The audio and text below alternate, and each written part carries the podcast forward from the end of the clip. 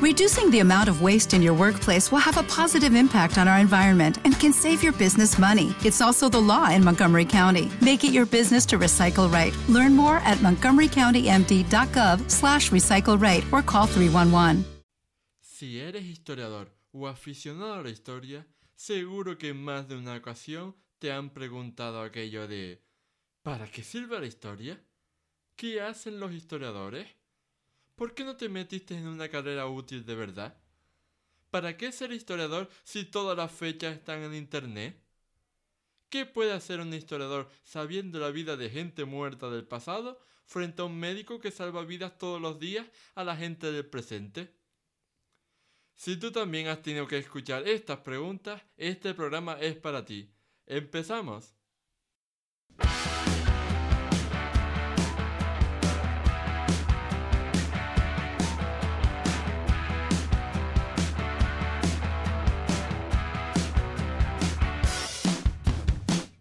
Buenas a todos y bienvenidos al episodio 1 del podcast Historia, el programa con el que cualquier persona puede aprender sobre historia independientemente de su formación o nivel de conocimientos previos. Soy Oscar Hernández, historiador y divulgador histórico. Me puedes leer en mi web Historia y puedes seguirme y contactar conmigo en mis perfiles en Facebook, Twitter e Instagram. Durante más de 7 años he estado publicando regularmente artículos de divulgación histórica, pero siempre he sido consciente del punto débil de un blog o una web, el poco trato con el público, es decir, con los lectores. A diferencia de la persona que hace divulgación exclusivamente en redes sociales, en YouTube, Twitch u otros medios, la persona que publica en una web no siente el feedback de la gente que le lee a menos que promocione ese contenido en las mencionadas redes o que alguien se anime a rellenar el formulario oportuno para dejar su comentario. Por este motivo he querido iniciar este programa de podcast para tener una relación más cercana contigo, querido oyente. Espero que este programa se convierta en un espacio en el que nos podamos conocer mucho mejor y en el que podamos aprender mucho los unos de los otros.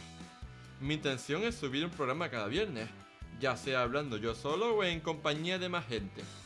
También me gustaría hacer de vez en cuando alguna entrevista, así que si conoces a algún historiador o divulgador al que te gustaría que entrevistara, no dudes en decírmelo en los comentarios. Si les soy sincero, la verdad es que no he tardado mucho en decidir la temática de este programa inaugural. Para mí era más que evidente. Siendo yo un historiador y siendo este un programa que pretende hacer divulgación histórica, creo que no podía empezar mejor mi recorrido del mundo del podcasting que haciendo una pequeña reflexión personal acerca de por qué el conocimiento histórico y la profesión de historiador y divulgador es hoy más necesaria que nunca. Antes de nada, querría dejar claro que todo lo que voy a decir aquí es mi opinión personal.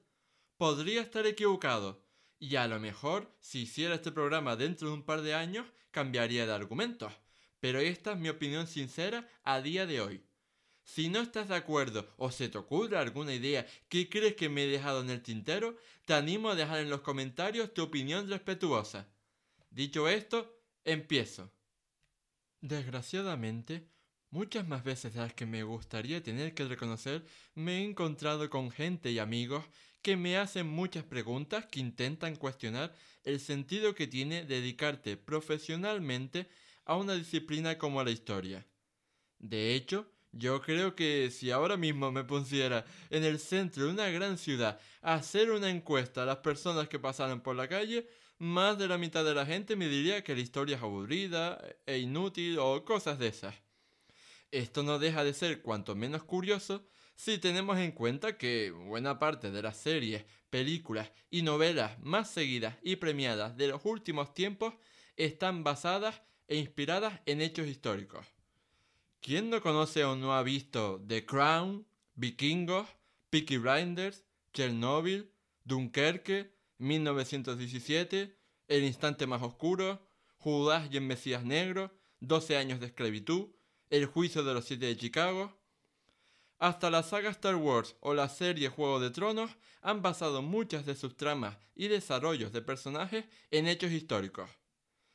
¿Y quién no ha leído novelas de Ken Follett, Santiago Posteguillo, Arturo Pérez Reverte, Ildefonso Falcones, Noah Gordon, Humberto Eco, etc.?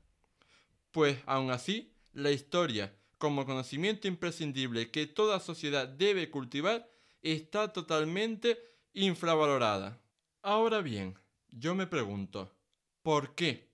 ¿Por qué vivimos en una situación con un prejuicio social tan absurdo y falso? Mi teoría es que nos han hecho creer desde pequeños que la historia, o incluso si me apuras, las humanidades en general, son algo bonito para el postureo cultural, pero poco práctico y útil en un mundo en plena revolución tecnológica. ¿Y quiénes son los culpables? ¿Quiénes nos han inculcado esta forma de pensar? Pues creo sinceramente que no hay una persona o grupo social concreto al que usar como chivo expiatorio, porque es culpa un poco de todos. Por un lado, si en muchos institutos, por ejemplo, todavía se enseña la historia a base de dictado de apuntes y lectura de aburridos libros de texto, es normal que muchos alumnos solo memoricen lo suficiente para vomitarlo el día del examen y olvidarlo al cabo de una semana. Sin embargo, por otro lado, en la actualidad hay tantas formas diferentes de acceder en Internet a contenido de divulgación histórica riguroso a la vez que entretenido, que si no lo hacemos es simplemente porque preferimos ver el programa de basura de turno en Telecinco, por poner un caso. En este sentido, quería recordar una cita célebre del filósofo Paulo Freire que dice, El sistema no teme al pobre que tiene hambre, teme al pobre que sabe pensar. Vivimos en un mundo en el que tenemos toda la información al alcance de nuestra mano en Internet, pero paradójicamente estamos más desinformados que nunca porque no, estamos preparados para diferenciar y valorar los tipos y calidades de la información que tratamos a diario.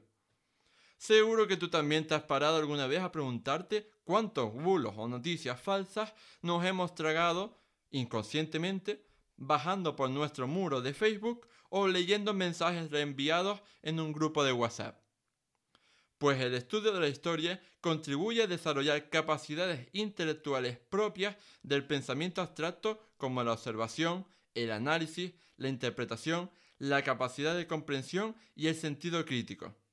Habilidades que pueden ayudarnos a saber cuándo nos están mintiendo y cuándo nos intentan manipular. Esto, por supuesto, tiene una gran aplicación en el mundo de la geopolítica y la política internacional. ¿Cómo se puede comprender que un país tan importante como Brasil tenga de presidente a un candidato ultraderechista y abiertamente homófobo y machista cuando hace solo un par de décadas terminó una dictadura militar ultraderechista que se caracterizó por las masivas violaciones de derechos humanos y la total ausencia de libertad ideológica y de prensa? ¿Cómo se explica que una tierra forjada y desarrollada sobre la inmigración como Estados Unidos haya tenido de presidente a un organismo unineuronal como Donald Trump. ¿Cómo justificamos lo que pasa en muchos países de Sudamérica?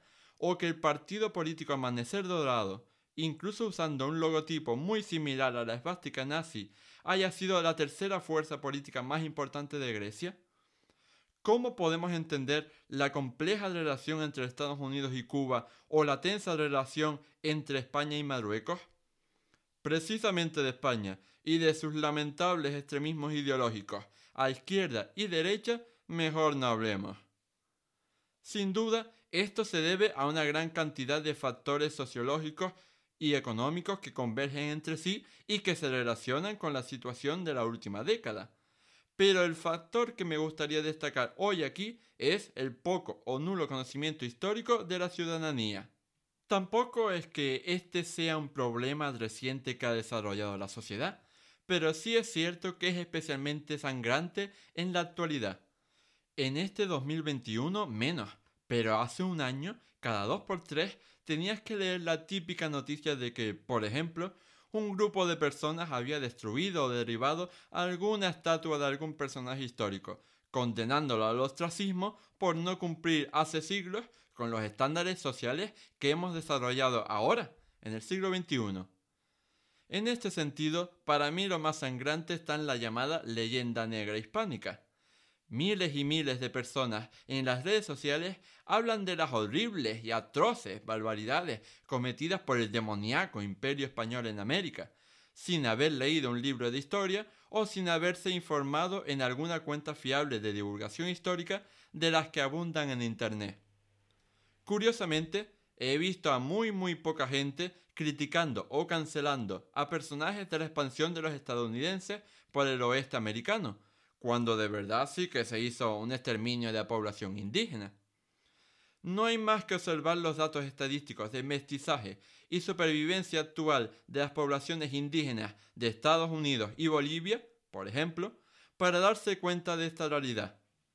De hecho, los estadounidenses estaban tan orgullosos de aquello que hasta crearon un género cinematográfico, el western, para ensalzar aquellas gestas. ¿Se imaginan a otro pueblo, no ya solo los españoles, creando un montón de películas centradas en lo glorioso que fue la conquista de unos territorios? Pues eso. Más allá de esto, quizás lo peor de todo es que son las propias instituciones de gobierno tanto de izquierdas como de derechas, las que muchas veces fomentan este panorama de desinformación. Depende del político y del partido al que le preguntes, determinados hechos y figuras históricas pueden ser radicalmente diferentes. Lo que olvidan estos personajes públicos es que la investigación e interpretación de la historia debe pretender ser objetiva, neutral y apartidista. Por eso desde aquí yo hago un llamamiento a nuestros políticos. Señorías, dejen de manipular y tergiversar la historia para su beneficio. Dejen la interpretación de la historia para los historiadores. No queremos vivir en una versión española del Estado autoritario de la novela 1984 de George Orwell. Por todo ello, voy a hacer ahora un resumen de los que yo creo que son los mayores beneficios de saber historia todo con el objetivo de construir una ciudadanía libre, responsable, consciente de sus derechos y obligaciones, así como de la herencia recibida y de su compromiso colectivo con las generaciones futuras. En un sentido global, creo que lo más importante que aporta el conocimiento histórico a una persona es perspectiva. Si una persona conoce y entiende el desarrollo histórico de una civilización que pudo estar a pocos o miles kilómetros de donde vive, es poco probable que llegue a ser racista, xenófoba o supremacista, porque comprenderá que su propia civilización no es la única que puede llegar a lograr grandes gestas. Conocer la historia nos hace ser tolerantes, comprensivos y empáticos.